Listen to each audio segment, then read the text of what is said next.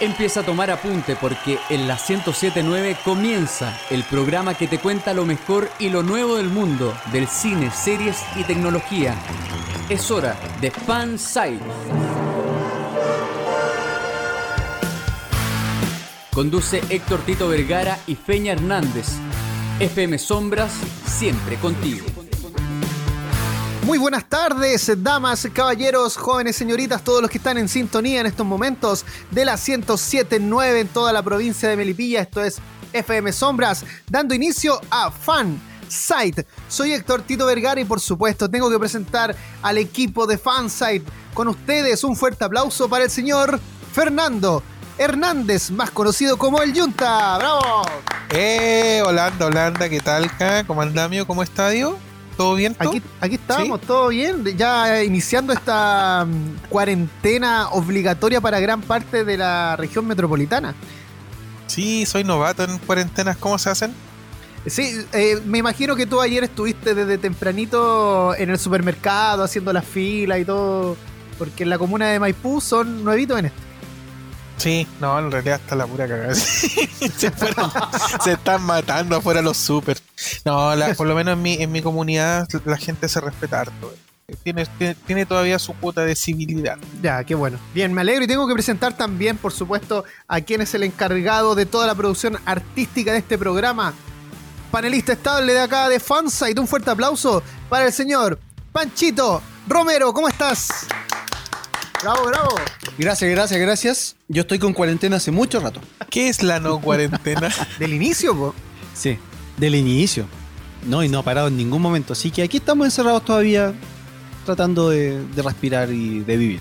Bueno, lo bueno es que la gente si necesita hacer algún trámite o ir de compras puede sacar los permisos que están en la comisaría virtual, como por ejemplo el Yunta, que en Maipú tienen uno para bailar en la calle. Por supuesto. Yo tengo uno que te permite hacer TikTok en la plaza y uno para ir bailando al supermercado. Ah, Siempre y cuando el servidor de la comisaría virtual aguante más que el de Epic Games esta semana. ¡Oh! Pero es que lo que tienen que hacer un screenshot de, uno anterior y tenerlo a mano. Claro, como cuando falsificaban eh, certificados para saltarte las pruebas. Claro. no lo hagan en casa, por favor. Esto es una. No, no lo hagan.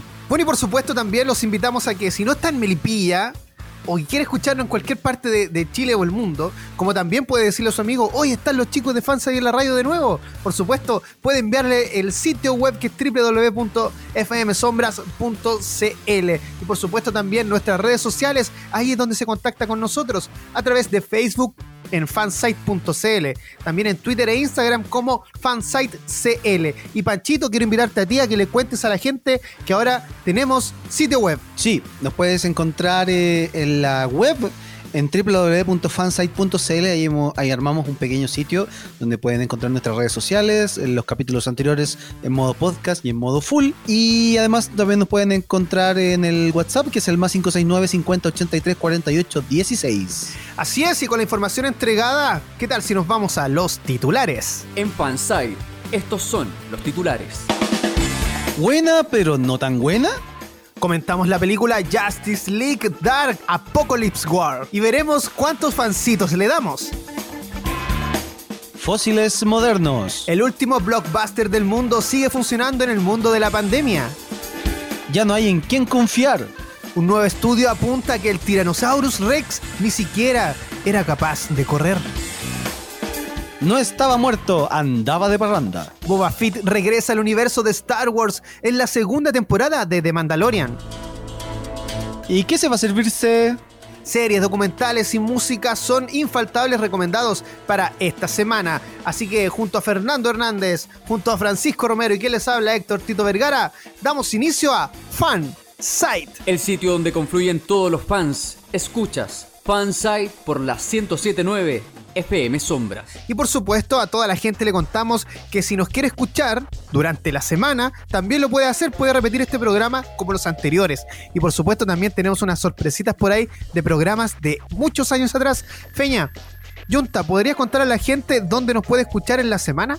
Pero por su pollo, si la gente está aburrida y va camino a su trabajo. Ah, no, no, ya no puede ni a trabajar ni estudiar. Si está en su casa aburrido, puede escucharnos a través de Spotify, de Google Podcast. También estamos disponibles en Mixcloud, donde pueden escucharnos con todo y los temas.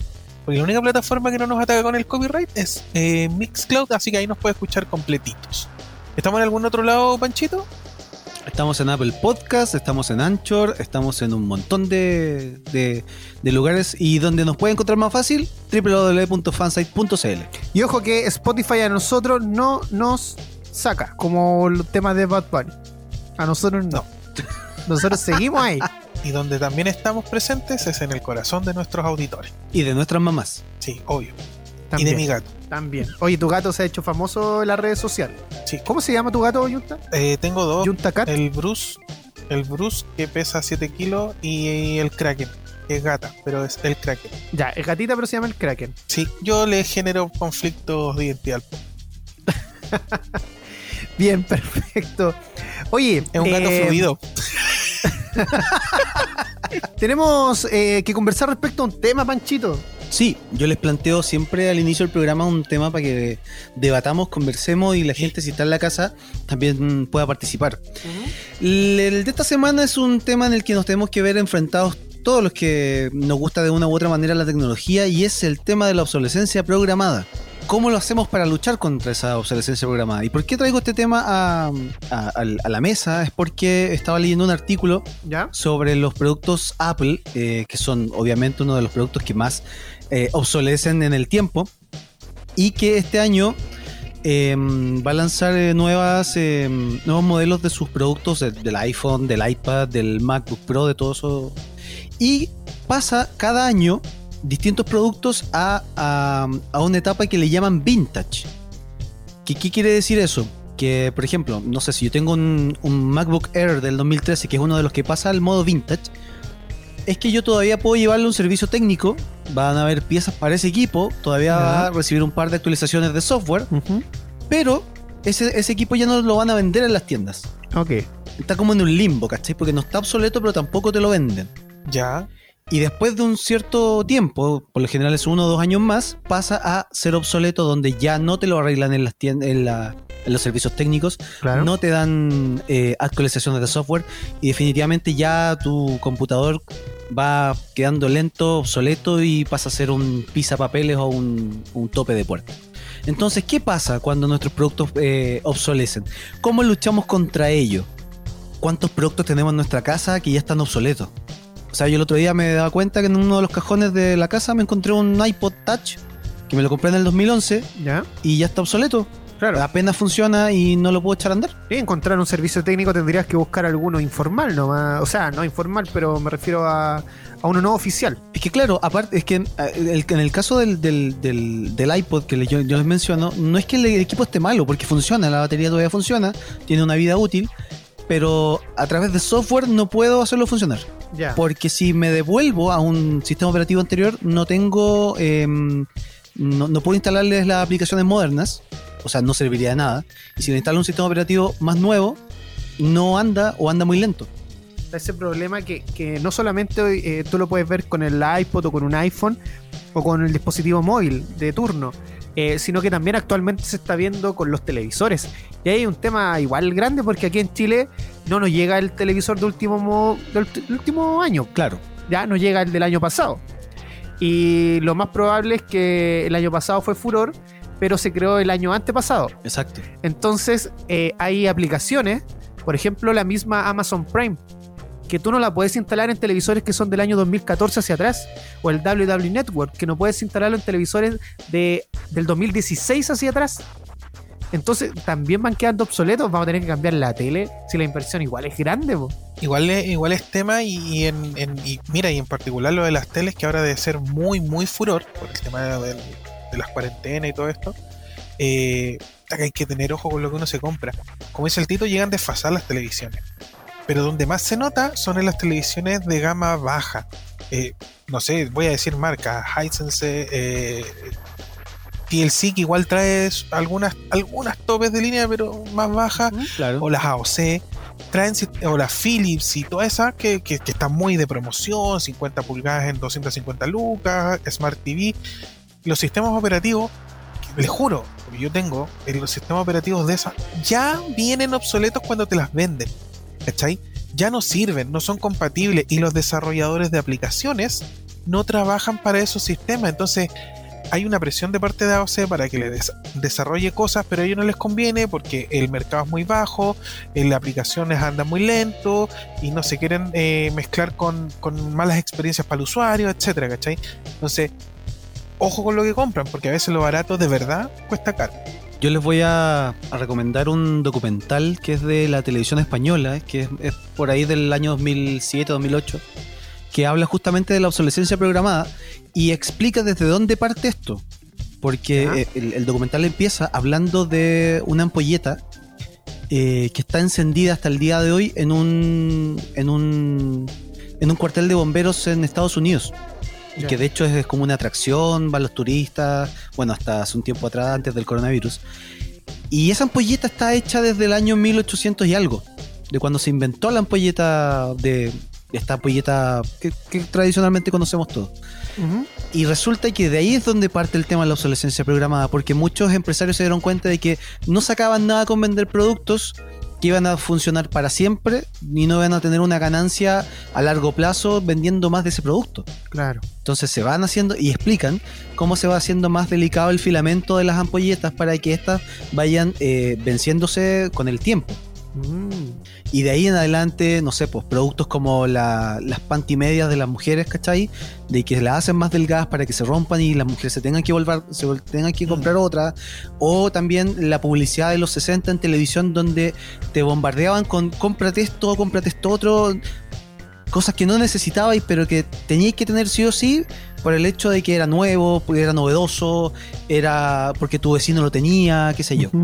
Es súper bueno ese documental, búsquelo en internet, puede que esté en la página de, tele- de la televisión española o en YouTube. Eh, y ahí explica todo desde dos casos, desde la ampolleta que les explicaba ¿Ya? y un caso de las impresoras Epson, donde un, un hacker ruso des- descubrió que hackeando un- una parte de la memoria de la impresora puede resetear eh, eh, ese, ese chip y seguir imprimiendo. Porque la impresora Sí. en un momento, después de no sé cuántas páginas, te decía que Claro. eh, había acabado su vida útil y que no servía. De hecho, uno, uno de los truquitos, perdón, eh, es cortarle la manguera que viene atrás. En la impresora generalmente atrás viene, viene el- No, este bueno es pirata. le cortáis ahí la esta y la tinta, la tinta basura que, que se que se genera con el- la limpieza de cabezales, le conectáis una manguerita y se va a una a una botella. La conectáis a una Sí. botella para que no te Ujú. eche a perder la esponja que trae dentro de la impresora. Son truquitos, Exacto. pero que la gente igual los tiene que conocer porque de verdad que el negocio de las impresoras eh, es bien es bien cuático. Saludos a, a los que no iban a patrocinar el próximo mes. Saludos, Saludos a los amigos de saludos a los amigos de Canon. Eh, uno de los líquidos más caros del planeta es la tinta. Sí. Sí. Y para producir tinta hay que gastar muchos litros de agua. Por lo Exacto. tanto, no imprima, digitalice su contenido. Oye, interesante el tema, entonces invitamos a la gente para que se informe al respecto eh, sobre la obsolescencia programada. Eh, porque, sobre todo los celulares, o sea, los celulares son totalmente desechables y esto ya es como cambiarse ropa, cambiar el teléfono. Sobre todo el Junt. Sí, pues sobre todo lo- los productos que tienen sistemas operativos que se van actualizando constantemente son los que menos duran. Increíble eso de. Chicos, chicos, me, me, me dicen por interno que los podcasts ya no sirven, ya no, no, no sirven. De hecho, la radio se termina hoy día en la noche. No, No, aguante la radio, siempre ahí. Siempre eterna. Sí. Bien, nos vamos a la música. Oye, voy a, sí, voy a publicar el, el documental a través de redes sociales, lo voy a compartir para que la gente Buena. lo vea y lo, Ya, y lo bacán. disfrute este fin de semana. Y recuerde que si nos quiere escuchar en línea, lo puede hacer a través de www.fmsombras.cl para todo Chile y todo el mundo. Y como dijimos en los titulares, rompiendo infancias, porque el tiranosaurio Rex dicen que ni siquiera era capaz de correr. Y aquí, chiquillos, eh, me siento mal por esto. No, yo me voy. Yo me voy. ¿cierto? No, ¿qué estáis diciendo, weón? Una de las escenas más icónicas del cine, weón, un tiranosaurio persiguiendo a Jeff Goldblum con la pata rota, weón, viéndolo por un retrovisor a 45 kilómetros por hora y, no, y ahora decir que no, no, estáis locos. Oye, como que la ciencia se, se, se, se empecinó con, con matar Jurassic Park. Sí. Sí, po. Bueno, pero acá la noticia de Gizmodo dice que en realidad no es culpa de los paleontólogos que tengamos en la cabeza una imagen del tiranosaurio absolutamente irreal. La culpa tampoco es del cine. Y precisamente habla de lo que, lo que decía Junta. Dice, cuando Parque Ju- Jurásico se estrenó, no sabíamos mucho de estos detalles sobre la fisonomía de este espectacular depredador, porque se han descubierto en los últimos años varios, varios eh, puntos que no estaban considerados anteriormente. Y en realidad, eh, ver una imagen que, tienen aquí puesta en, el sitio web de Xmodo, que vamos a compartirlo en redes sociales para que lo vean, se ve un, tiranosaurio un poquito extraño. ¿Qué opina Panchito respecto a esto? es, rompiendo la, la infancia, pero tiene razón el artículo, porque claro, nosotros nos hicimos una idea de la mayoría de estos dinosaurios a través de investigaciones, eh, dibujos y sobre todo en el cine. Como que nosotros eh, eh, asumimos de lo que estaba en la película era la realidad. Y hay muchas cosas que no lo son. Por ejemplo, había un dinosaurio que no existía, lo estábamos mencionando recién en off. El Triceratops. Gobierno eficiente Saurus. ya, ok, ya. Bien, eh, no, en realidad el, el Triceratops cuando lo anunciaron, miren, yo me quedé con esa noticia, pero espero que haya ¿Ya? sido como la de Plutón. Desconozco si después alguien lo desmintió, si alguien lo volvió a agregar en la lista de dinosaurios, pero era mi, mi- es mi dinosaurio favorito y salió en Jurassic Park. Y si salió en Jurassic Park es porque existió. Y más encima estaba enfermita. Obvio, po. Sí, po. De hecho, la, la doctora está- el doctor se queda con él, po. Sí, po. Sí, po. Sí, porque estaba enferma porque decían que había comido flores de Persia. ¿Qué habrá pasado con, con- Porque después vino la tormenta y, por ejemplo, el cuidador Murió del- nomás, po. de ese Triceratops desapareció, po. No lo vimos más en la película. Se, mo- se montó arriba del Triceratops y se fue volando en un arco iris de luces. Hasta el final del arco iris encontró una, una olla de oro. Yo siempre he pensado que, que el, el Dennis Nedry, el, el que se está robando las cositas de Jurassic Park, Ajá. el que dejó la escoba con los sistemas informáticos, Sí. no muere, no muere por el Dilophosaurus, sino que se topa, queda todo malherido y se topa a ese cuidador y ese cuidador se lo lleva. Y el loco igual lleva unas muestras en la chaqueta y daba para pie para otra, otra saga, pero no pasó. Miren lo que dice acá, chicos. Dice, la suposición más habitual es que los animales con adaptaciones para correr, como tener unas patas más largas, están adaptados para una velocidad máxima más alta. Nuestros estudios muestran que correr es más que una determinada velocidad máxima. Cuando eres un animal más grande, esas adaptaciones también pueden estar pensadas para la resistencia y la eficiencia. Eficiencia, perdón. Puede que el T-Rex fuera un maratonista en lugar de un velocista. ¿Qué quiere decir eso? Que pueda moverse a un ritmo lento pero seguro. ¿Ya? Mm. Ah, y hablando de maratones, perdón que cambie un poquito el tema, pero la maratón de Santiago oficialmente se suspendió para este año. La gente que está inscrita, como yo, eh, va a quedar automáticamente in- inscrita para el próximo año. ¿Ya? Eh, pero si usted quiere el reembolso, también lo puede pedir. Entre al sitio web de Maratón de Santiago para que pueda revisar ahí su, su caso. ¿Ya? Así que esa inf- info, hablando de Eh, maratones. Podría, podría ir toda la gente disfrazada de tiranosaurio, así como un homenaje. Claro, con el corren de algunos vestidos de, de dinosaurio. Sí, Qué rico ese de hecho, la- el sobrino de una amiga va a comprar dulces con su disfraz de dinosaurio. Hoy yo quiero ese disfraz. Es muy caro, ¿no? Saldrá muy Yo caro. también. El de. El, No, como 12 lucas. Ah, ¿Pero afuera o Sí, acá? el disfraz de presidente, digo, de tiranosaurio. en China, pues, ¿no? Afuera, acá también. Acá también. Disfraz de bracitos ¿Sí? cortos. Pero que agarrar. Claro. Estoy viendo, estoy viendo la, la foto de la reconstrucción moderna del tiranosaurio ¿Ya? y nos asusta, no es que sea como, sí, parecen más unos apéndices atrofiados las manitos que unas manitos colgando cortitas.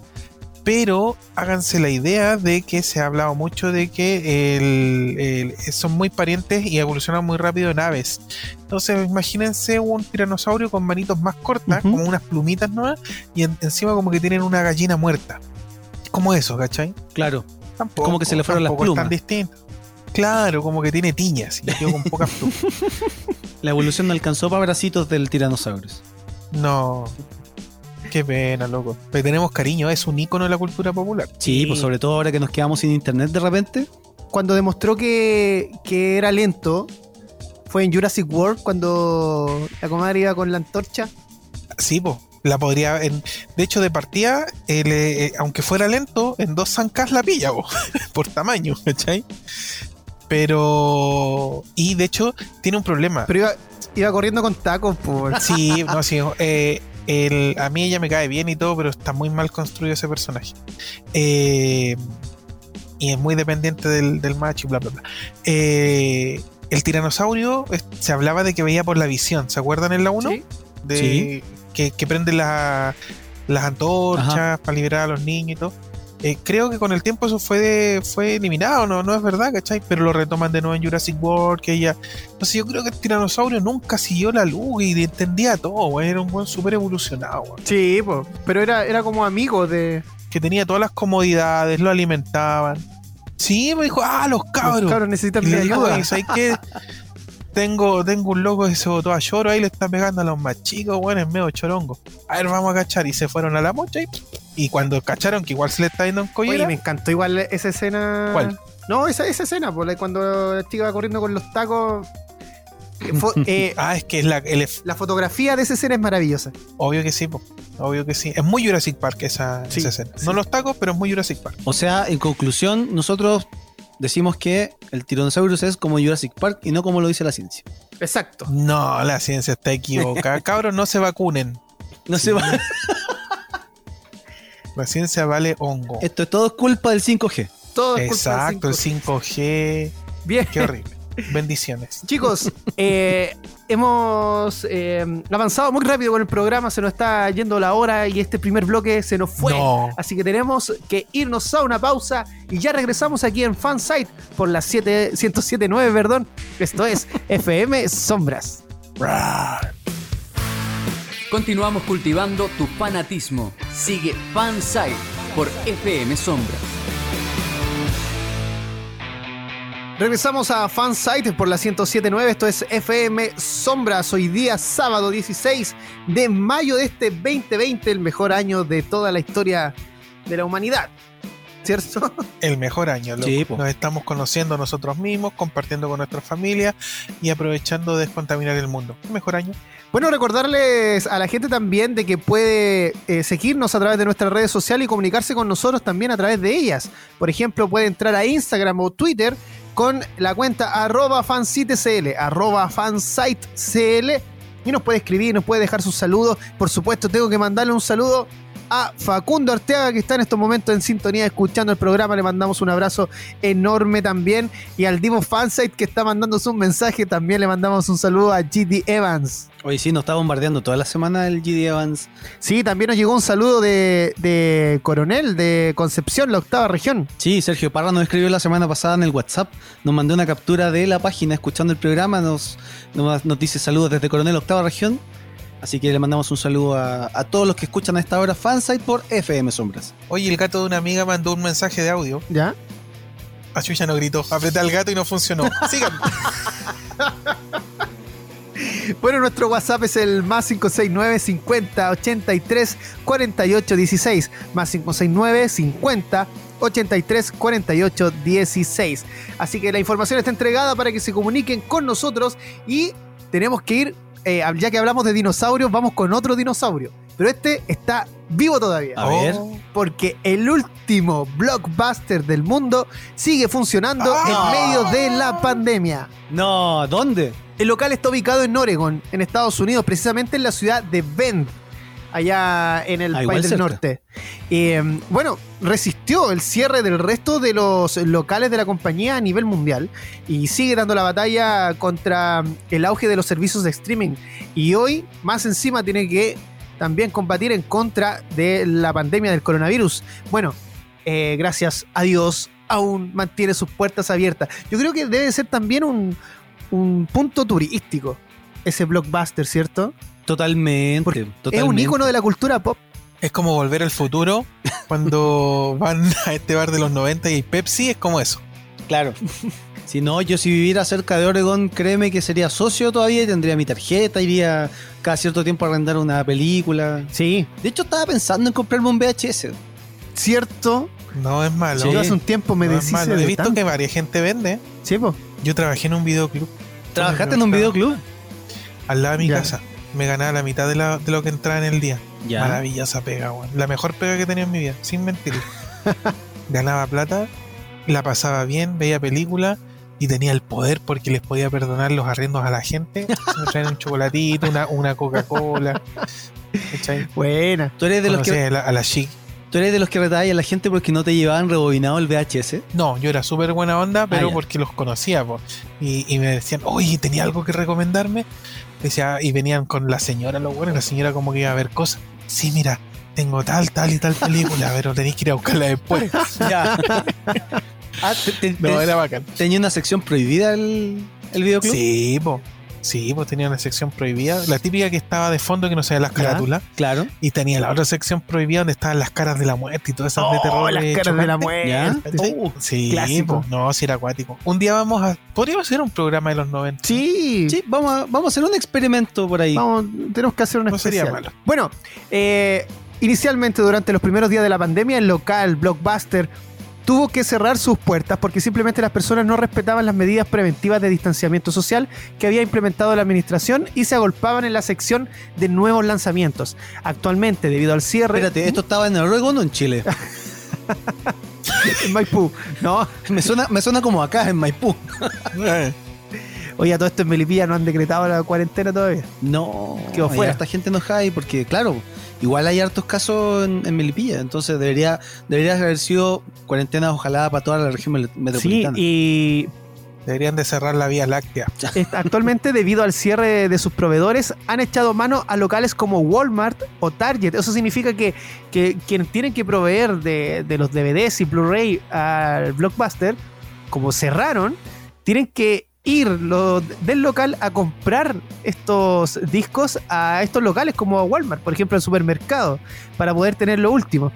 Así que eso han hecho para tener los últimos estrenos, pero eso junto con el arriendo y venta telefónica han podido mantenerse a flote durante estos días. Y con venta telefónica, Oye, que sí. heavy. Ni siquiera estamos hablando de por internet. Eh, hola, ¿sabéis qué? Eh, te estoy llamando porque no, no me ha llegado la, la película que te pedí, weón. Pero, pero si no me la pedí, sí, no te llamé, te mandé un fax. Por SMS. es que, sí, es que no me sonó el beeper. Oye, pero de verdad esta tienda está pero pegada en el tiempo. Sí, sí, sí. Con venta telefónica. Qué Qué bonito, qué bacán. Bien. ¿Y tendrán arriendo, tendrán arriendo de juegos de video? De, no sé, consola Super Nintendo, Sega Genesis. Yo creo que sí. Oh. Yo creo que sí, si tenían de todo. Alcanzaron a, a- Qué bonito. a ir a la, a la venta de bodega de Blockbuster cuando ya estaba cerrando Yo sí. las liquidaciones. Yo Yo igual. sí. Yo sí. ¿Y qué se Yo compraron? Yo alcancé igual, compré varias películas. No, no compré nada, robé, no. Regresamos a Fansite a través de la 1079. Esto es FM Sombras. Y por supuesto, comuníquese con nosotros a través de redes sociales, eh, como por ejemplo en Instagram, que es arroba fansitecl, en Twitter también arroba fansitecl y también en Facebook que es fansite.cl, como también nuestro sitio web puede visitar www.fansite.cl. Y a continuación vamos a hablar de una película que ya la vimos y nos pareció bastante interesante y por eso igual es digno de comentarla, porque ya disfrutamos de la película de DC que se llama Justice League Dark Apocalypse War. Eh, Junta, ¿qué te pareció la película? Entera buena, hermano. O sea, que la película es de verdad. Yo la esperaba harto. No le tenía tanta fe porque viene de una película anterior donde se forma la, la Liga de la Justicia Oscura que te da todas las bases para esta, ¿cachai? Pero no había llenado todas mis expectativas. Pero esta sí, esta sí me gustó un montón. Hay que recordarle a la gente que eh, las cosas en el universo animado cinematográfico de DC son muy buenas y llevan muchos años, muchos años con distintos estilos de dibujo, directores, etc. Sin embargo, a partir de la, de la película de Flashpoint Paradox, que es lejos la mejor que han hecho en, en, en todo esto- Películas. en todo este tiempo, han habido aproximadamente 15, 16, no recuerdo bien, películas hasta esta Liga de la Justicia Oscura que se estrenó hace poco, hace como dos semanas. Eh, y hay todo un desarrollo de los personajes. Si bien tú puedes, porque la mayoría de las personas está muy familiarizado con los superhéroes de DC más que con los de Marvel, están como más en el inconsciente los, los Superman, las Aquaman, Sí. las Mujeres Maravillas, eh, las puedes ver de forma in- independiente, ¿cachai? O sea, se pueden disfrutar por sí solas. Sin embargo, hay un camino. Hay una cosa que cambió y que fue como un reseteo eh, a partir del Flashpoint Paradox. Todo esto está basado en el, en el universo de los nuevos 52 de, de cómics y todo, que tiene un look como el que estamos viendo en, lo- en estas series. Y esta película, La Liga de la Justicia Oscura, La Guerra de Apocalipsis, fue eh, el punto final de toda esta temporada, de todo esto. Ahora vienen reinicios y nuevas etapas. Entonces tienes un total de como 17 películas que tiene un, un principio muy bueno y un final muy bueno. Y queréis que te cuente de, de qué trata, ¿cierto? Obvio, po, obvio, cuéntanos. Que estaba tomando Ah, agüita. espérate, pero parte contando quiénes integran la, la Liga de la Justicia Oscura, po. Sí, po. ¿Qué es la Liga de la Justicia Oscura? Es que anteriormente eh, se había formado. Siempre esta información de la Liga de la Justicia entran y salen superhéroes. Eso todos lo, lo tenemos más o menos claro. Claro.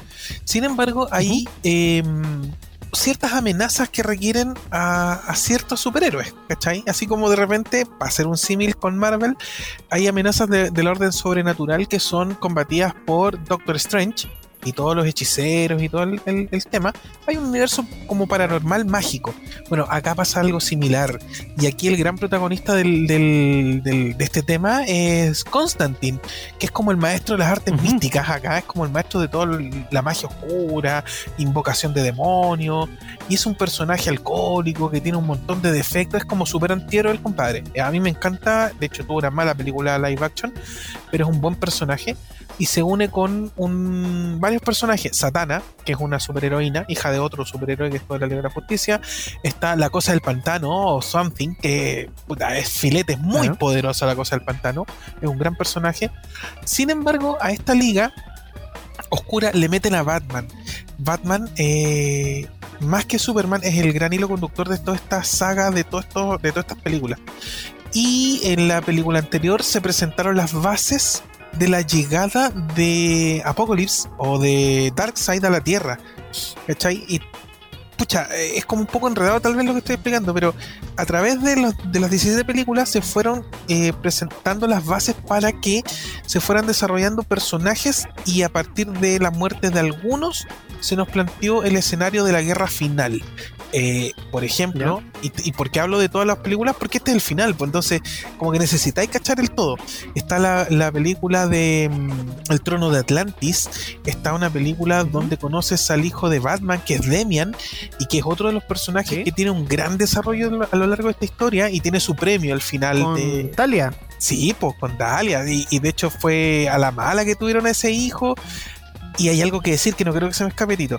La Liga de la Justicia, eh, todas estas películas son bastante más adultas de lo que la gente cree. Sí. Eh, sí, sí. No es explícito, pero hay sexo, hay relaciones, hay abuso, hay mucha sangre, mucha violencia. Eh, suena Hay feo. una película que me gusta mucho que se llama El asalto a Arkham, donde te muestra parte del Escuadrón Suicida. Buenísima, buenísima. Sí, po. Y el Escuadrón Suicida, que da pie también al- a, lo que vimos en, en live action, tiene un rol fundamental en, la última película de, de la Justice League.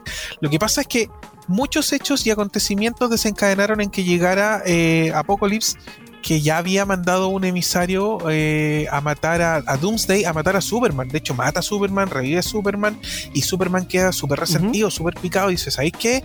loco, a mí me mató este compadre, es súper poderoso, yo, mira, me mató a mí, cabros, hay que ir a piteárselo allá a Apocalypse, antes de que él venga a la Tierra a matarlo. Entonces, eh, puta, se genera un plan para ir a atacarlo allá, los héroes están súper desmotivados, ya están súper derrotados, Apocalypse ya había mandado avanzadas a, a asolar la Tierra, entonces habían muerto varios.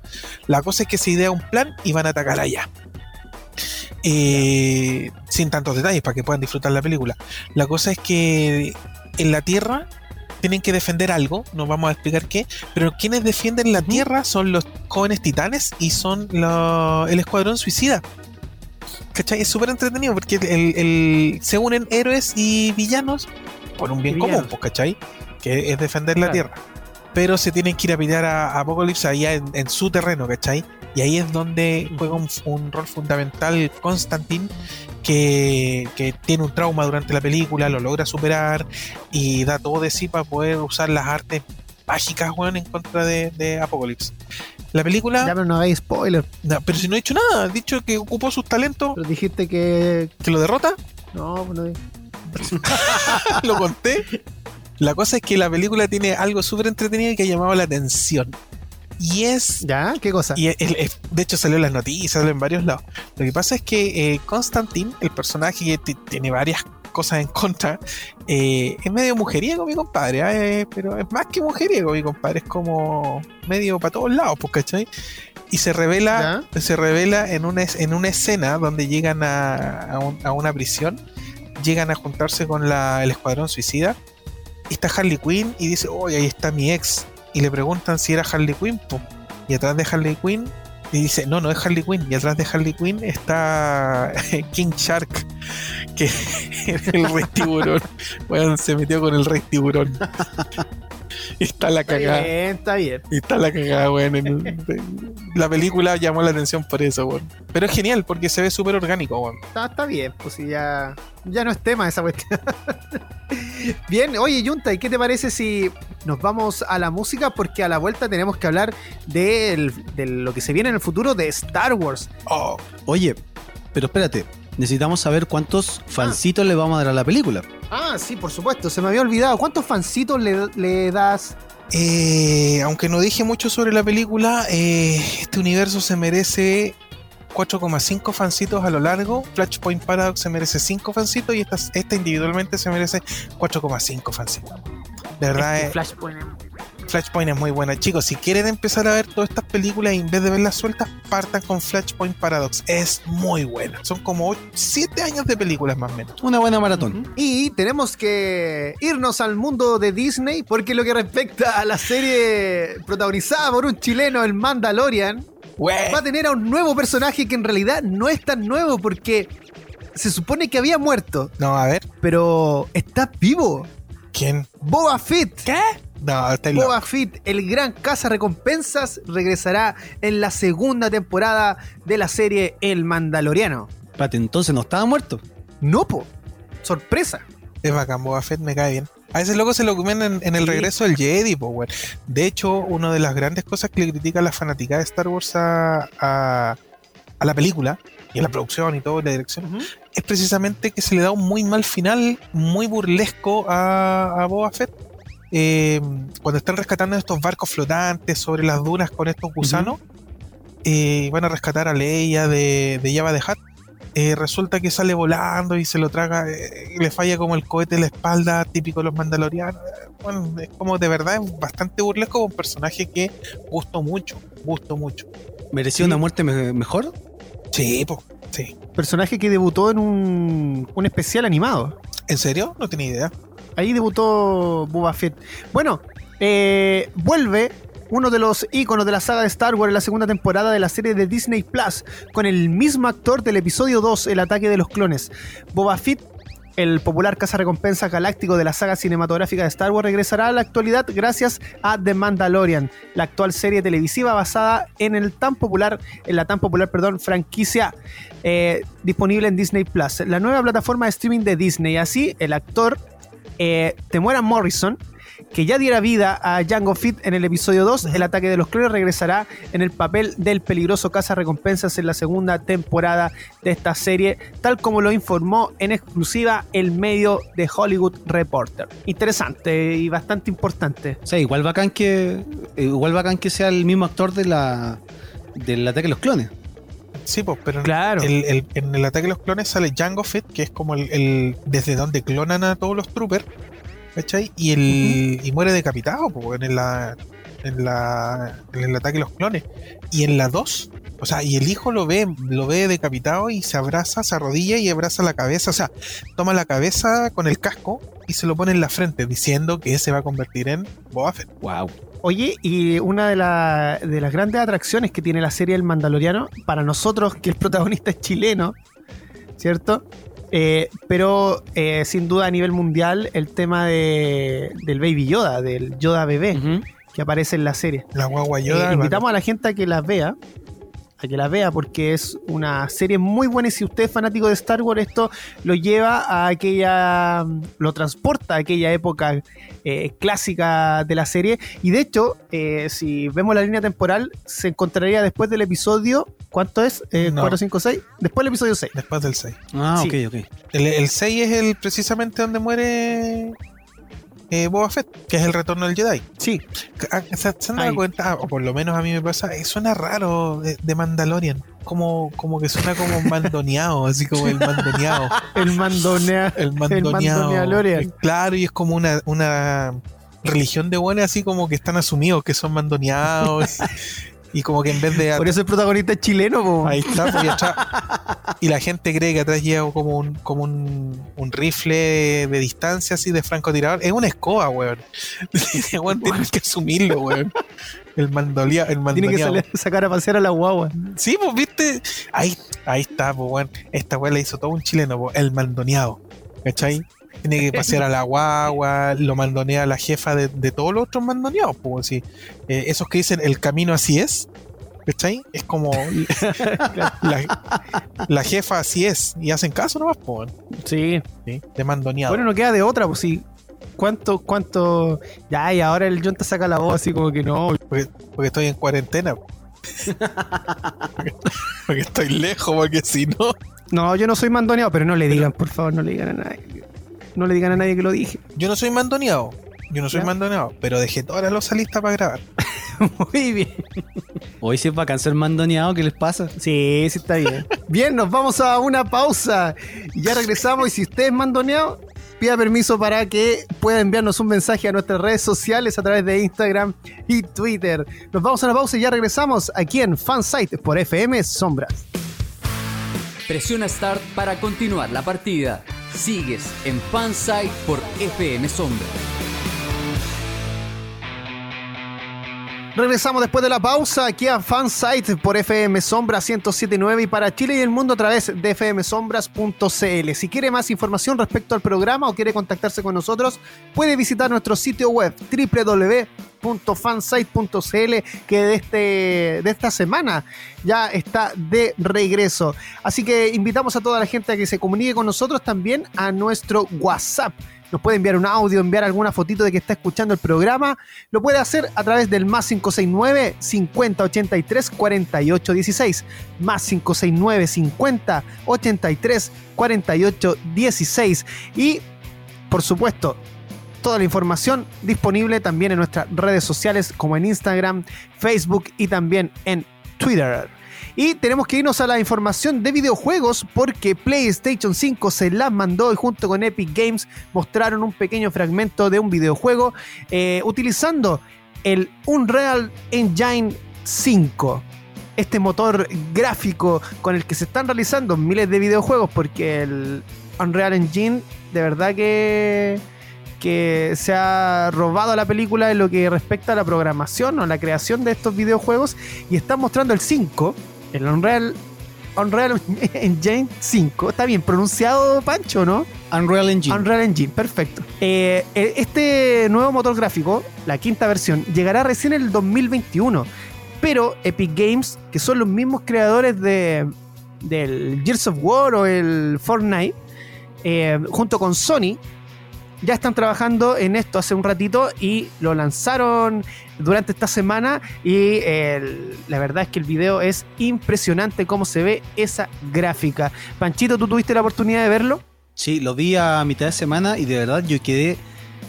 A ver, ¿cuál es el término correcto que usa? ¿Pasmado? Para usarlo correctamente, sí, es impresionante la, la calidad de los gráficos que se muestran en ese, en ese corto. Em, la, la- el- el- la- la calidad del detalle de cada, de cada rincón, de la iluminación, de, de todo. O sea, es increíble cómo se ha ido avanzando en el, en la creación de videojuegos y en este motor del, del que estamos hablando, Ujú. que es el Unreal Engine 5. Claro. Y bueno, y a diferencia de lo que mostró Xbox, la- la semana anterior eh, con la Series X.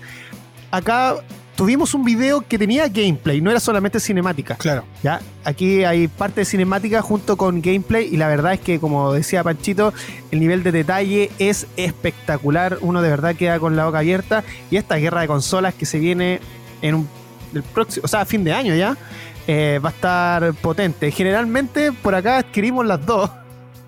Pero no sé si van a estar las lucas como Mira adquirir están las dos. Eh, Oye, qué buen tema. ¿eh? Yo propongo ese tema para el próximo programa. Las lucas y lo que se viene. Sí, te- Sí, está complicado. Sí, vos, ¿cómo? está complicado. Está, está bastante complicado porque porque tenéis que asumir de que te vas a comprar una consola nueva que no va a bajar de las cuantos, 500 Ujú. lucas aproximadamente. Tenéis que hacerte cargo también de la de la membresía porque ahora ya no es eh, ya no es, no es tan tan conveniente tener solamente la consola. Claro. No, tienes que tener la membresía. Entonces ya son En lucas más, pues, aspecto- ¿cachai? Y si queréis tener las dos consolas, ¿Cómo, Tito? Mucha más plata. Sí, vos. No, no, que, que en ese aspecto eh, la Xbox ahí corre con ventaja por el tema del Game Pass que tiene. Porque tú contratas el Game Pass, puedes contratar la versión la, la más bacán y tienes más de 100 juegos disponibles en- por catálogo, que es como una especie de Netflix de juegos. Tú lo eliges, lo descargas y eh, si tienes la, la versión eh, más cara, que es un poquito más cara nomás, puedes eh, tener tus juegos tanto en PC a través de Windows como en la consola.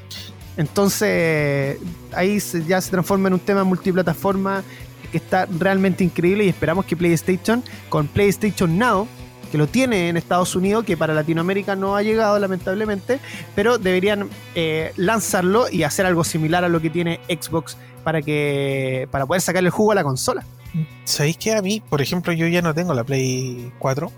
Tampoco es que juegue tanto, yo no soy tan gamer, de hecho no soy gamer, pero eh, con lo que tú dices me, me hace sentido comprarme, una es más bonita, me compraría la, la Xbox, tengo un catálogo tipo. Netflix, es otro plus para alguien que no es, eh, que juega tanto, ¿cachai? Me, me atrae más esa oferta y al ser multiplataforma, al estar disponible para PC, que seguramente también puedo bajar juegos por Steam, eh, yo puedo jugar en mi Android TV con GeForce Now. Es toda una combinación de cosas que se puede dar. No digo que, que hoy día sea, pero que se puede dar. Y puta, el multiplataforma y poder ocupar donde yo quiero las cosas por las mismas lucas, a mí ya me hace sentido porque no van a ser pocas lucas. Y ojo que una de estas suscripciones que tiene Claro. Xbox vale lo mismo que te cuesta un juego AAA nuevo. Chipo, Entonces lo, lo pagas una vez al año, te dura el año, así que paga esa cantidad de plata. O puedes ir por las suscripciones mensuales o trimestrales. Generalmente yo como- voy como por la de tres meses, por el tema de vacaciones, la compro en cierta fecha. claro. Igual hacen ofertas entretenidas. Pero eh, después de irnos a lo último en gráfica que mostró PlayStation eh, durante esta semana, tenemos que anunciar que para la Nintendo Switch, precisamente la marca de la gran N anunció cuatro nuevos juegos, que en realidad no son nuevos, porque son juegos de Nintendo y Super Nintendo que llegarán para esta consola. Se trata de cuatro clásicos con los Wow. cuales el servicio de Switch Online llegará a la suma de 82 juegos. En realidad, chiquillos, les voy a ser bien sincero, había noticias más interesantes que esta, pero quise entregar esta noticia. Porque nunca hablamos de Nintendo. ya es verdad. Hay gente que todavía le, le interesan los juegos de Nintendo, que, que son más casuales. Sí, sí, mira, los juegos corresponden a Operation Logic Bomb, a, también a Wild Guns, Panel de Pon y Raigar. De estos, los tres primeros son de Super Nintendo y el cuarto es de Nintendo, el Raigar. ¿Ya? Eh, y lo que más llama la atención del asunto es que Panel de Pon es un juego de Super Nintendo que nunca se lanzó fuera de Japón, por lo que es su primera vez que llega al occidente. Así que interesante igual la información. Igual entretenido Sí, jugar obvio. juegos de Super Nintendo. A mí me gusta. Así que, eh, bueno, ahí está la información de videojuegos de esta semana. ¿Y qué les parece, Oye, chicos, si nos vamos a la música? Ah, dígame. Oye, antes de que nos vayamos a la canción, les voy a proponer que a lo mejor la próxima semana podamos hacer como debate. Em, ¿En videojuegos prefieren el formato físico o el formato digital? El digital Oh, qué buen y tema. que me den el- la figurita en una cajita especial. Porque igual es como raro comprarse algo intangible y algo que no sabéis si es tuyo o no. Claro. No, pues no es No, tuyo. pues no es tuyo porque si los servidores cierran, te quedaste sin el juego. Sí, de hecho me acordaba de una situación que pasó con Amazon, con los libros de Amazon, de que hay cierta hay cierto catálogo de libros que vencen después de un tiempo.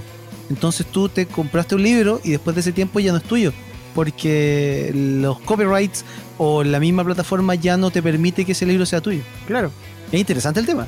Sí, pues, porque ahora sin, sin el, el- el pirateo como las consolas de antaño, casi todo lo tenéis original, casi no se liberan las consolas ahora.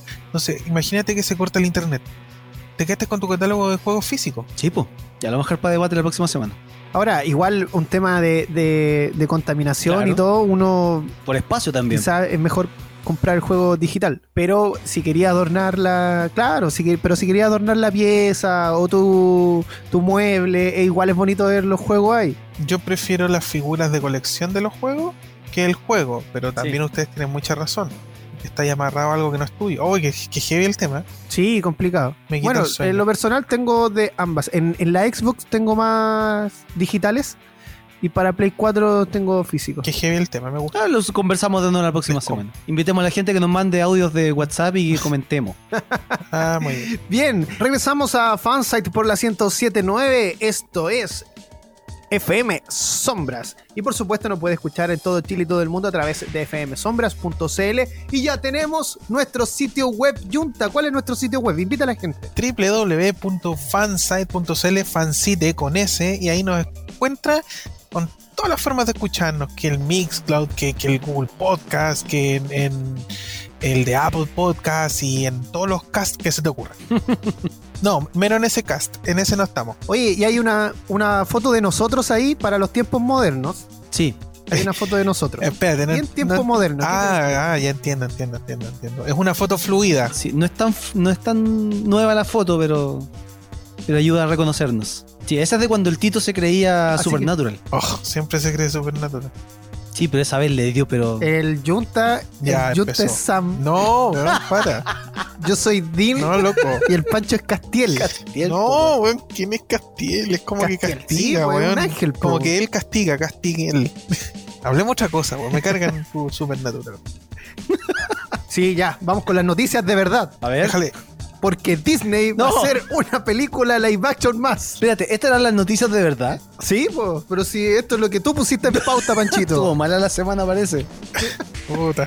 Estaba mejor mi noticia de los juegos de Nintendo. Sí.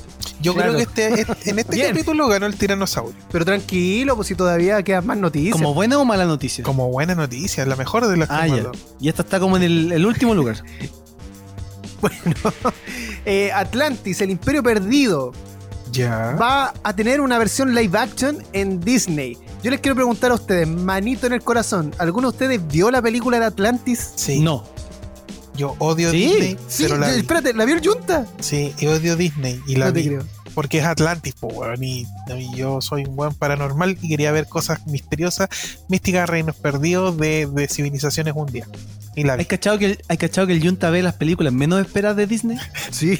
De hecho, la única que he visto es esa, Los Aristogatos, Eh, la- La Espada en la Oh, Piedra. Todos quieren, Sí, po, todos quieren. aguante el gato todos jazz. quieren ya ser gatos jazz. Oye, hablando de eso, en Disney Plus está censurada los gatos jazz. No. No. O sea, no, no los gatos jazz. La, la película eh, tiene censura. De hecho, si tú la ves, eh, coloca su versión completa porque tiene las dos versiones disponibles. Te, te avisa de que la película fomenta el racismo Ah, sí, po. y tiene sí. muchas escenas racistas. Así que por lo mismo, eh, es- tú si lo ves es bajo tu responsabilidad. Y hay una versión editada que evita... Que este todos los gatos de- son iguales. Hay una versión capitalista y una versión. Claro. Claro. Otro programa Bueno, hablamos de eh, eso. ¿continuamos con la noticia o no? No, está buena el gato jazz. Tírate un gato jazz de fondo. Eh, eh. Todos quieren. Oye, pero ¿qué otra película he visto, pues, Junta? Eh, no, de Disney esas nomás, porque creo que me han. oh, no sé, es como lo único que he visto, no sé qué más. Es que Disney tiene más allá de las animadas, tiene un montón de películas, pues. A lo mejor más de alguna he visto, me han obligado a verla. El Junte de la época como de Mary Poppins. Ah, no, sí. Mary Poppins es que es muy buena, pues compadre. Mary Poppins, me gustan todas esas películas. ¿No es de Disney la, la novicia rebelde? ¿Con No, Julie no. Andrews? No, no, no. ¿No? Ah, ya No. puedo descansar. Sí, la vi, me encanta. Puedo decirlo con- The Sound of Music. Eh, no he visto El Rey León, para que se hagan una idea. Pero la de Monito. O la, la live action. Y sabéis que no está bien dicho live action porque eh, si bien hace, hace como referencia a actores de carne y hueso, no, no es así porque son digitales, pues. weón. No, pues. Sí, sí, tienes razón. Hay como un hay inmenso el conflicto. También está el libro La Selva, eh, que tiene una versión así, tampoco tiene. Bueno, filo. ¿Cuál era la, noticia, Tito? No, la noticia es que eh, Disney va a hacer otra película live action. Ustedes saben que desde que partió con La Cenicienta no ha parado de hacer versiones eh, con personas reales, ¿cierto? Con actores de verdad. eh, para aumentar su catálogo y también volver a ganar luquitas con las historias que ya fueron éxito en aquella época. Yo creo que, si bien me gusta la versión del Rey León, yo creo que fue muy necesaria hacerla porque de verdad siento que estaba muy vigente la versión animada de, de esta película. Mm. Y si bien me gusta mucho porque la fotografía y, y el, y todo lo que, lo que es eh, escenografía, paisaje, es espectacular en el Rey León de John Favreau, Oye, les hago una pregunta. que es el director. Les hago una pregunta. Eh, en el mundo de la música siempre se dice que eh, en la música se inventó todo.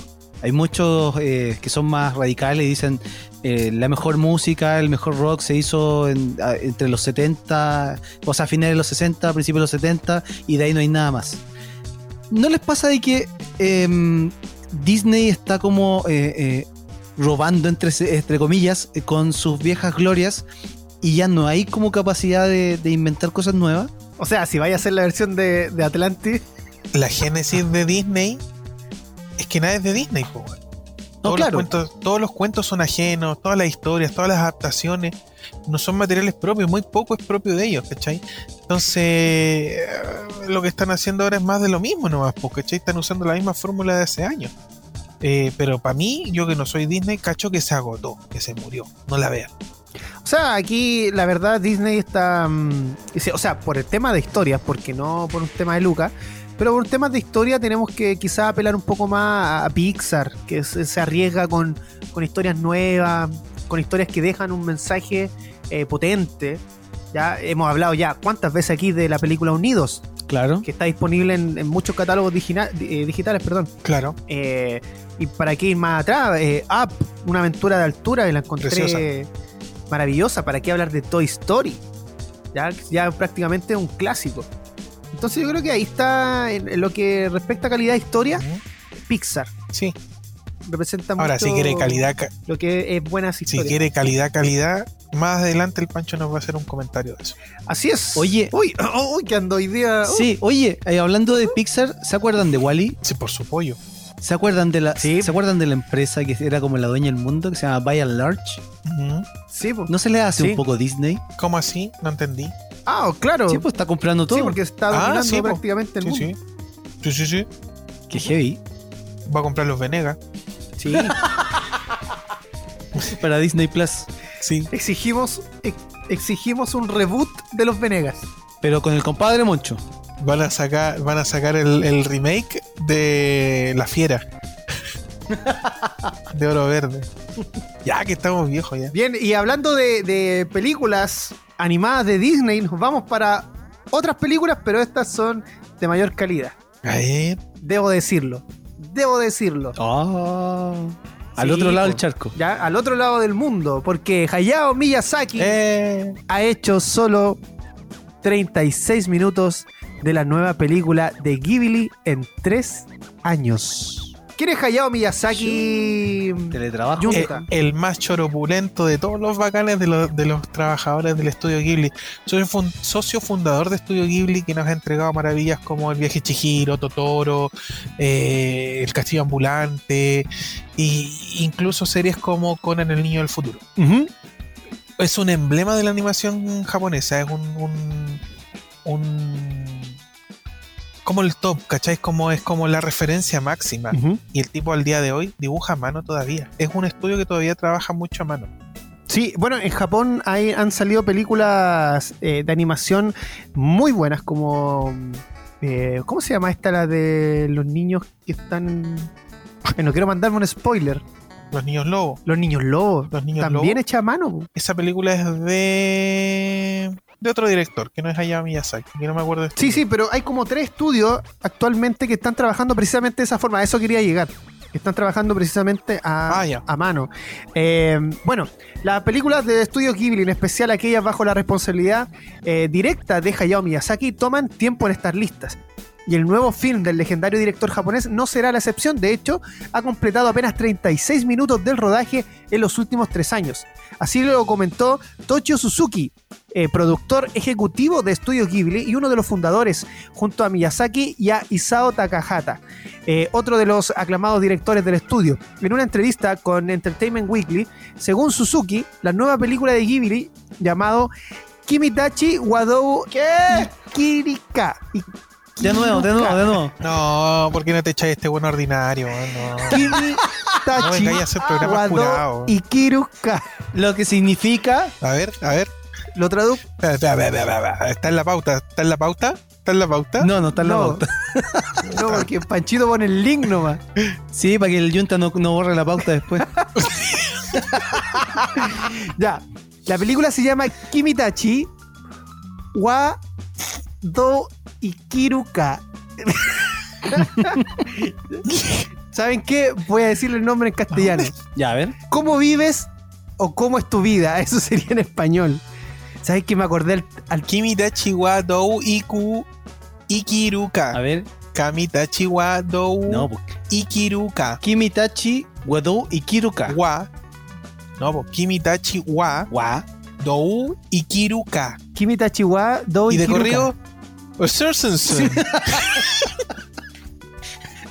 Oye, pero me recuerda, me recuerda el tema de, de los DBSK Junta, que lo presentamos muchas veces en radio, eh, que se llamaba Do Chitemi Kimi Wosuki ni Nate Chima Tandaro. ¿Qué qué? No, alias Eh, ¿Cómo me pude enamorar de ti? Don Banchinki. Sí, sí, sí, sí. Sí, pero eso me lo tuve que aprender de memoria. Pues lo presentamos muchas veces en, en, Es un grupo surcoreano. en Do Chiteki Mi Wosuki ni Nate Chima Tandaro.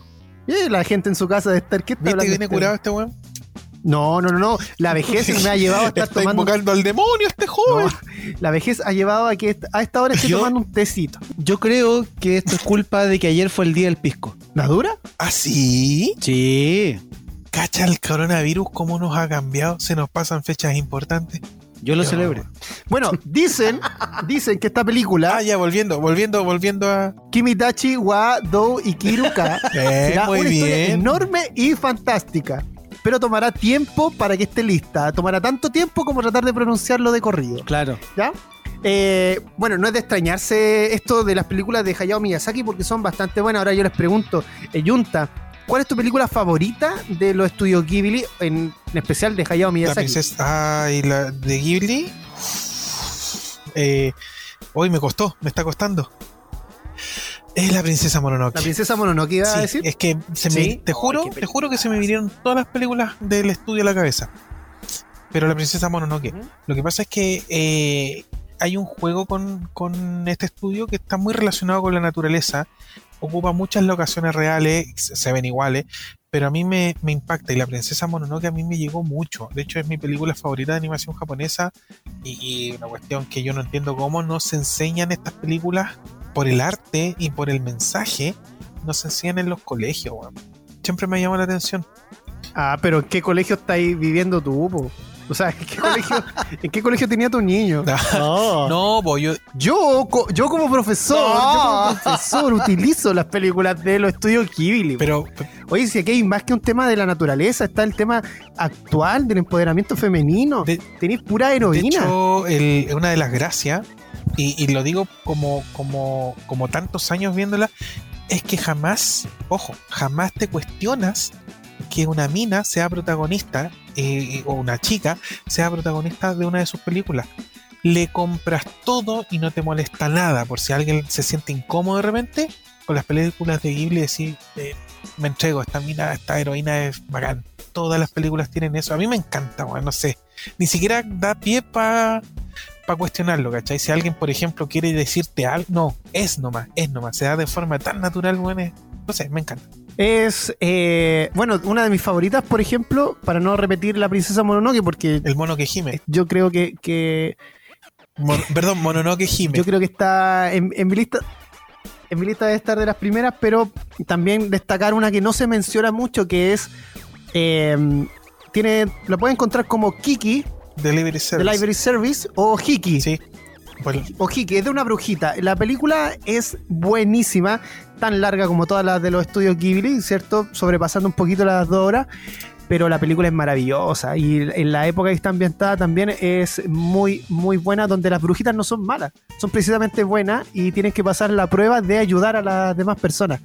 Es maravillosa esa película, me gusta mucho y por supuesto Totoro. ¿Le- ¿Les puedo dar un, dato oscuro de Totoro? Hoy dale, sí, yo conozco. Dale. Lo que pasa es que, según de- después de haberla visto como unas 30 veces, estoy seguro que las niñas están muertas. Es una teoría tan entretenida, tan entretenida como esas teorías que conectan las películas de Pixar. Si quieren, le damos a ese tema, pero para otro programa, porque de verdad es muy entretenido ese tema. Sí, yo creo que no, es que cuando pasan el túnel, al final ven a su mamá, pero la ven de lejos, la mamá estaba moribunda, pero cuando la ven al final, la mamá la sonríe, está sentada, porque tenía cáncer la mamá. Estaba Eh, muriendo. No he visto esa película, Tito. Gracias. Oh, perdón, ya. No. Oye, pero la película es como el 84. Oye, la, película también que, que es bonita es Mimi Wosu Maseba. Puta que es linda. Susurros del corazón. Sí. Muchas de estas películas están en español. Sale un gato que es bacán, que es como un varón. Me encanta. Oye, a todo esto están disponibles en Netflix, po. Sí, pues la subieron todas. Bacán. Ah, pero están todas. Sí, No, no están todas. la gran mayoría. La gran mayoría. Eso, eso es lo correcto. La gran Ya, mayoría. pero la, la- el, el castillo andante, Totoro, la ¿Con quién princesa Mononoke. ¿Con quién anda el castillo? Con otro castillo. Tomaste 11. Continúa, Tito. Tomaste 11. No, weón. Ahí está. Estoy a pura agüita. Ahí está. No, no celebré el día del pisco. Bien, no. Chicos, tomémonos un descanso, nos vamos a una pausa y ya regresamos aquí en Fansite por FM Sombras 1079. El cine, las series, los videojuegos y la tecnología vuelven a ser de las suyas. Escuchas Fansite por FM Sombras.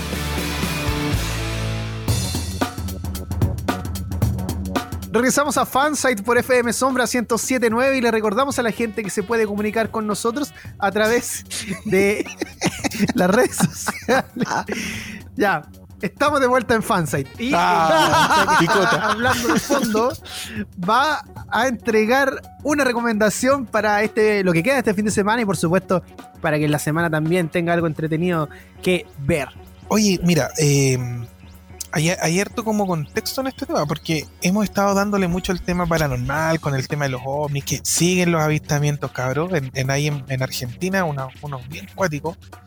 Y se vinieron los fríos, pues no sé si cacharon los cambios de temperatura, Sí. sobre todo en Melipilla, ahí parte de Maipú, donde estoy yo, en la ciudad satélite, se siente el frío. Entonces, me acordé que hace rato que quería ver una película, o sea, una serie que es del 2017, que se llama The Terror, una película, o sea, una serie que está dirigida por Edward Berger y que es de la cadena AMC. Esta producción te sitúa en, en- en es como una ficción basada en hechos reales y está ambientada en 1847, cuando un equipo de una expedición de la Marina Real Británica, cuando no sé si se acuerdan que en esa época era como lo, lo top, era como lo más grande la, la Marina Real Británica, se, pe- se pega un, un pique al Ártico para buscar un paso, para poder eh, generar rutas comerciales, bla, bla, bla, bla. Ellos habían hecho expediciones al Ártico, pero no habían encontrado un paso. Ahora estos compadres, que eran como los mejores marinos, ¿cachai? Como 130 de los mejores marinos, se embarcaban en dos naves para poder hacer eh, esta travesía. Pues iban a hacer historia y toda la cuestión. La cosa es que se pegan el pique al Ártico y tienes dos capitanes que tienen una relación bien conflictiva, es como amor-odio entre ellos, y que son que capitanean cada uno su nave, y que por decisiones que toman, uno sí, uno no, unas discusiones, toman una decisión y se meten por el camino más corto para poder eh, buscar esta ruta, y quedan atrapados en el hielo. Onda, de repente, eh, en una de las tomas, ¡pum! Se frenan los barcos, despiertan y todo lo que los rodea es hielo. Hielo, Uh. hielo, hielo, hielo. La cosa es que estaban, entre comillas, preparados, llevaban latas de, de comida, todo lo que en esa época se podía eh, conservar, Ujú. ¿cachai? Eh, mucho copete, mucho copete los compadres. Es que, es que en realidad era para el Sí, pues sí. Entonces, eh, mientras pasan estos primeros actos, te van presentando la- las personalidades de los capitanes, los tenientes, eh, otros tipos, otros marinos, eh, la relación que tienen algunos y todo. Y eh, hasta ahí te estáis viendo que no tenéis por dónde tener terror más allá de que quedarte en- encerrado, en- eh, rodeado de nieve es terrorífico pero de repente mandan expediciones a veces, ya quedamos encallados, vamos a esperar, eh, este es el plan, vamos a esperar que pase un poco la- la- el, el clima, unos meses, bla, bla, pero necesito que hagamos una expedición a pie. Se les ocurre hacer una expedición a pie y de repente son atacados por lo que en un principio es un oso. Un oso gigante. Ustedes saben que los osos polares son los más grandes y son súper bravos y son súper rápidos. Sí. Su- un zarpazo y te cortan a la mitad. La cosa es que los empieza a atacar, pero con un nivel de inteligencia eh, superior a- al nivel de un humano, ¿cachai? Como planificando emboscada y todo. Eh, vuelven estos compadres y le empiezan a decir, oh, nos atacó un monstruo, nos atacó un monstruo, es un oso, es un oso. Y el oso los sigue. Ya. Y, el, y, el- y los compadres, y, y ahí, aquí es donde empiezas a sentirte como un poco angustiado. El compadre, el oso los sigue y empieza como a, a, a rodar, a, ro- a rodear los barcos, a, medo- a merodear, ¿cachai? Deja las huellas gigantes y dicen, oye, pero esas no son huesas- hue- eh, huellas de un oso, es como tres veces un oso. Eh, de repente el loco no, se sube a, lo- a, lo- a los botes en la noche y se lleva a un compadre y lo devuelve partido a la mitad. Eh, de repente, que, que, eh, es bastante cruda a momentos la escena, agarra dos cadáveres y los une No. y los deja en, en una, en la proa. Bueno, eso no es un oso, ¿cachai? Y aparecen, aparecen unos esquimales que tienen otro nombre, eh, su tribu, pero son esquimales. Y, y eran como chamanes, entonces empieza a involucrarse el tema eh, esotérico, mágico, resulta que no era un oso, que era un demonio, y empieza a atacar uno por uno a los, a los compadres, empieza a mermar las filas, y ellos iban con rifle y todo, no se la pueden con los osos, se les empiezan a acabar las provisiones, empiezan a tener conflicto, y te das cuenta que en realidad esta criatura no era el real enemigo, el enemigo real siempre es el propio ser humano Exacto. y todo lo que causa la, este encierro y este miedo. ¿Cuántas temporadas son? The Terror es una temporada basada en un libro que estaba con, con historias basadas en la vida real y fue tan aplaudida y Ujú. le fue tan bien a The Terror que ya la, la franquiciaron y ya viene una segunda de Terror que va a estar basada en los en, en hechos de carácter paranormal similar a la que les estoy contando pero con eh, en otro lugar en otra ambientación pero con una con unas personas que son japo estadounidenses como un- una mixtura de gente y que les van a ocurrir hechos. Eso todavía no lo he visto todavía no ha salido ¿Y Panchito también trae algo para poder disfrutar durante este fin de semana o lo que queda de mes de mayo que ya pasamos en la mitad? Cuando, Ojo. en realidad, cuando quieran disfrutarlo, ¿ah? esto es eh, para los que, los, los que tienen conectar la tele al equipo. No sé si les pasa que de repente para escuchar Sí. algo más bacán, conectan la tele al equipo. Acá les voy a, Obvio. les voy a hablar de eh, documentales y especiales musicales en las plataformas de streaming. Les voy a empezar a hablar entonces de Amazon Prime, donde encontramos eh, documentales y conciertos de artistas eh, de todas las épocas. eh, obviamente eh, hay material más nuevo que se ha hecho con bandas más, más actuales, pero hay de todo. Por ejemplo, ahí está el documental de Coldplay, el A Head Full of Dreams, que habla desde los inicios de la banda hasta el día de hoy, hasta los conciertos masivos que han hecho. Está el, conci- el, el documental Rip Up de Rhodes, de Falls, que es un concierto que se hizo en la gira del año pasado y que más encima te trae estos adicionales que es como van armando el, el tour, cómo se va armando la- los escenarios en distintas partes del mundo. Em, Es bacán. sí, está también el Spirits in the Forest de Depeche Mode, que también es del último tour que hizo la, la banda de- alrededor del mundo. Está el In America y el Paris de Ramstein. Ahí me voy a detener un poquito porque la banda Ramstein, eh, aparte de ser una banda de rock súper potente alemana, estos tipos tienen un, show particularmente cargado a la pirotecnia. Ellos son eh, eh, especialistas en pirotecnia profesionales. Se han eh, caracterizado por hacer un show eh, con, fuegos artificiales, con llamaradas tremendas. Y en, en este caso, en Amazon Prime están esos dos shows: el que se hizo en el Madison Square Garden en Estados Unidos y el que se hizo en, en París, que fue el, el- uno de los últimos tours que hicieron, o sea, Ramstein en, en- Ya. en el mundo. De, de lo más nuevo está el Chasing Happiness y el Happiness Continues de Jonas Brothers. Está el documental de Buena Vista Social Club, este documental de música cubana, Eh, también está el documental sobre Andy Summers, este integrante de The Police, Jack White, The Pretenders, Stevie Nicks, y podríamos seguir así un montón.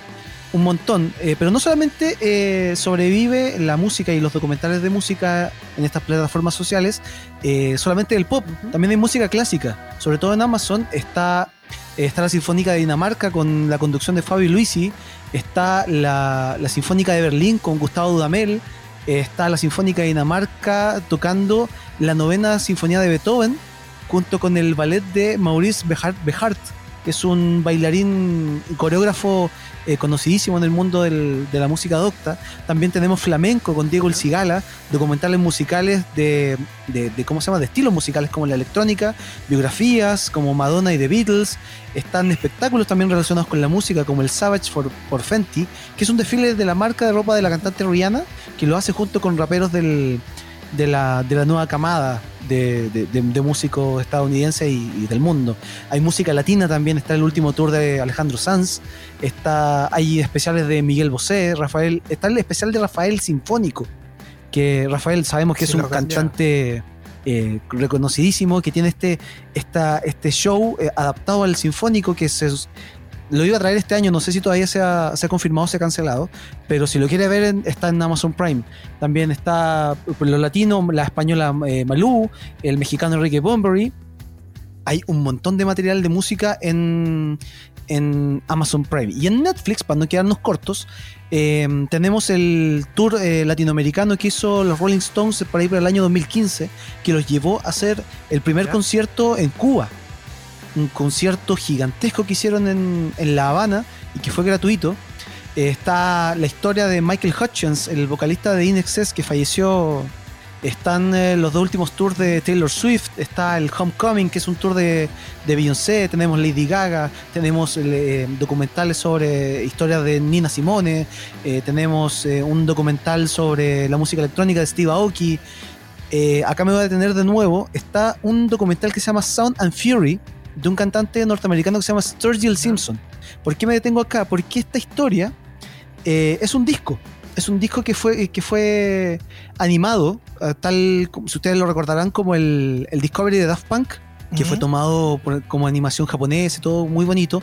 Sí, sí. Este disco también está sí. animado y muy en la onda también del, del disco Daft Punk. Lo pueden buscar en, en, yeah. en Netflix, se llama Sound and Fury. Eh, también tenemos eh, conciertos como el de Bruce Springsteen en Broadway, el documental This Is It de Michael Jackson, documentales y especiales de One Direction, Wendy Houston. Acá me encontré algo que ustedes a lo mejor pueden conocer, a Jen Hoshino y Hikaru Utada. No sé si los, sí, los ubican. Utada. También sí, hay un concierto completísimo de Hikaru Utada. Eh, tenemos K-pop también para sí. los fanáticos del K-pop. Está el Dream Concert del 2015 donde aparece EXO, Shiny, For Minute, sí. eh, de todos. Y también les voy a recomendar eh, en esto de las series musicales la serie Remastered de Netflix, donde busca la, donde muestra las biografías de artistas que han tenido a la larga eh, mucha conciencia social. Una de ellas está dedicada al, a la vida de Víctor Jara. Búsquenla, está muy entretenida esa serie, sí. es muy dura, pero es muy buena para recordar a todos esos artistas que tuvieron eh, conciencia social. Así que mm, eh, recomendadísimo, no hay, no hay ninguna excusa para, para perderse en, en, ese mundo de la música en, en, estas plataformas de streaming. Es momento de, el momento fome del día, pero no importa, es momento de escuchar al Tito que nos trae su recomendación y me apuesto de así, pero todo lo que tengo en el bolsillo, que va a hablar de la lucha libre. Amigo mío. Pero por supuesto. Que lo quiero mucho. Porque estaba en, estaba en la estaba en la pauta Junta, así que era obvio que sabían lo que venía. Sí, porque eh, la semana pasada anunciábamos que se venía el evento TLC y después del evento TLC precisamente se venía el estreno de una serie documental que va a tener varios capítulos y es creada por la gente de ESPN, los mismos que crearon el la serie de, de, Jordan, The Last Dance, que está disponible en Netflix. Esta serie se llama The Last Ride y precisamente es una serie documental de El Undertaker, este luchador de la WWE que ya tiene muchos años y está eh, al borde del retiro. Y es por lo mismo que decidieron realizar eh, una, una seguidilla de, de grabaciones de los últimos tres años que ha tenido Undertaker en la lucha libre. Y en verdad, quienes pudimos verlo, lamentablemente WWE Network no, no tiene subtítulos para sus productos, eh, pero los que lo pudimos ver con el poquito inglés que manejamos, eh, fue un documental bastante interesante, ¿ya? Y mm, me llamó la atención algo porque eh, ustedes saben que el evento principal de la WWE se llama WrestleMania, que generalmente va a fines de marzo, inicios de abril, y es el evento más grande de la lucha libre a nivel mundial. Y Undertaker, la gracia que tenía era que tenía un invicto en ese evento, que nunca había perdido. Hasta que se enfrentó en WrestleMania 30, después de 30 años de WrestleMania, miren, eh, se enfrentó a um, Brock Lesnar y perdió el invicto. Pero eh, fue tan sorprendente eso que de hecho cuando ganó Brock Lesnar, eh, la música de Lesnar no sonó, porque es típico que gana uno y le ponen la, Claro. la música de él y todo. No sonó. No. Y la gente quedó como en shock. Sí, pero ¿qué pasó? ¿Cómo perdió el invicto? O sea, tenía 21 años invicto. ¿Qué onda? ¿Qué pasó? Y no sonó el tema de Lesnar. Lesnar celebraba, su representante que era Paul Heyman celebraba. La gente no lo podía creer, estaba en, en estado de shock en, en el público. Y eh, después ya sonó el tema, todo, y Undertaker se va y todos no sabían qué pasaba. Y en este documental pudimos ver, obvio que igual está esto planeado de que Undertaker iba a perder, ustedes saben que esto es una teleserie. ¿ya? Sí. Perdón que le, le arruine la Ah, información. sí, una teleserie. No, No, te creo. Tito no, Perdón, no chiquillos, perdón, perdón. no pelean, ¿de verdad? O sea, las sillas son de. Perdón, chiquillos, de verdad tiene un libreto. Oh. Ah, Ay, les- de que se pegan, se pegan y de que vuelan, vuelan. Pero sabemos que esto está libreteado. Bueno, el tema es que sí, está confirmado, sí está libre, porque había muchos rumores de que a lo mejor fue un, un, un botch, que así le llaman cuando hay errores en la lucha. Em, pero no, en realidad tenía que ganar Lesnar. Eh, eso sí, se lo, lo- lo decidieron poco tiempo antes de la lucha. Podría decir quizás, por ejemplo, el mismo día o el día anterior. Y eh, Undertaker quedó tan mal con esa lucha que él no, al- en la actualidad no recuerda nada de ese día desde las 3 de la tarde en adelante. Wow. Y la lucha habrá sido de esa a las 10 de la noche. Entonces de las 3 de la tarde él lo olvidó todo y lo único que recuerda es que después despertó en el hospital porque recibió muchas quedó con muchas contusiones. Así que es un documental bien íntimo del Undertaker. Eh, después de esa lucha él quedó mal y decidió eh, no luchar por un buen rato y estuvo, estuvo mal, perdió la confianza. Eh, no se atrevía a entrar a un ring. Y de hecho se ve como Triple H, gran amigo de él, lo ayudó para que pudiera volver a, a luchar y él de verdad que se entrega bastante a los fanáticos. Así que el Undertaker es un gran luchador para los que nos gusta la WWE. Eh, y ahí lo queda demostrado. Así que van a haber varios capítulos más, se van a estrenar los domingos en la noche, así que no se lo pierda, para la gente que le gusta, está disponible en WWE Network, se puede ver por supuesto on demand a través de la misma aplicación y por supuesto también en su torre más cercana. Ah, sí, ya lo pillaste. ¿ya? Pero sin subtítulos. Ah, ya. Y ya estamos llegando al final del programa del día de hoy con este tema. Eh, Panchito, ¿quiere dedicarle algo a la gente antes de despedirnos? Oye, se nos pasó. en esta Se cuarentena. nos pasó volando el programa y nada, pues solamente agradecerle en este ya primer mes de programa que llevamos en FM Sombras. Eh, hoy día cumplimos ese mes, así que estamos muy contentos, estamos muy contentos de la recepción de, de la gente, no solamente la gente de Melipilla, sino que todos los que escuchan FM Sombra a través de internet y los que nos siguen a través del podcast. Que, así que nos tiene con el corazón bien llanito y muchas gracias. Eh, cuídense harto y un abrazo y pórtense bien. Junta, Cariños a la gente que nos, nos da su, su apoyo. Puta, nosotros les devolvemos el apoyo y el aguante para este para este tiempo de confinamiento, hagan caso, les caiga bien o mal el gobierno, hagan caso, chiquillos, no hay otra, no hay mejor cura para el coronavirus que hacer caso. Y si podemos ayudarlos a distraerse un rato los días sábados en la tarde, a los sábados este programa, ¿cierto? Eh, sí, los Sí. sábados. Hoy Sí, día sábado, sí. Entonces los ah sí, sí, sí. Hoy día jue- hoy día sábado Sá- digo, sábado. eh, sábado, sí, sí. Que, que es ahí le aportamos un poquito de cariñito, risa y tontera, así que agradecido con el cariño y se lo devolvemos en forma de tonteras. Bueno, también tenemos que saludar a toda la gente que estuvo en sintonía el día de hoy en nuestro programa y por supuesto también agradecer a la gente que nos escucha a través de podcasts, por ejemplo, de, de iTunes, de mm, Google Podcasts y también Spotify, que a nosotros no nos eliminan de Spotify, no, No, nos no, censuran. para nada. Y eh, eh, también a través de, de Mixcloud, donde tenemos nuestro programa completito, íntegro, con todas las canciones que ponemos y disfrutamos aquí en nuestro programa. Además, también eh, saludar al papá de Juan Pablo, que nos escucha todas las semanas. Nuestro fan número uno. ¿cierto? papá del jefe. Aprovechemos de saludar. Saludos, sí. El Sí, jefe, el jefe. de saludarlo allá en Melipilla. Saludos para la Mimi también. Eh, Para todo. Perfecto. Equipo. Entonces, ya nos estamos despidiendo en esta versión de Fansite Cuarentena 2020. Soy Héctor Tito Vergara junto a Fernando Hernández y Francisco Romero. Hasta el próximo sábado de 20 a 22 horas aquí en FM Sombras. Que esté bien, esto fue Fansite. Chaito. Igual, igual si el coronavirus quiere. Es como que siempre deberíamos terminar con eso. Si el COVID quiere. Oye, yo ya sé por qué al Junta le gusta el tiranosaurio. ¿Por qué? ¿Por qué? Porque le gusta el Ranger rojo. po. ¿Está Yo pensé que era porque era pura cabeza.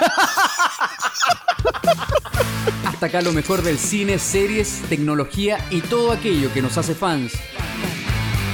Héctor Tito Vergara y Peña Hernández vuelven la próxima semana con más información, música y conversación. Escuchaste Fanside por la 1079 FM Sombras, siempre contigo.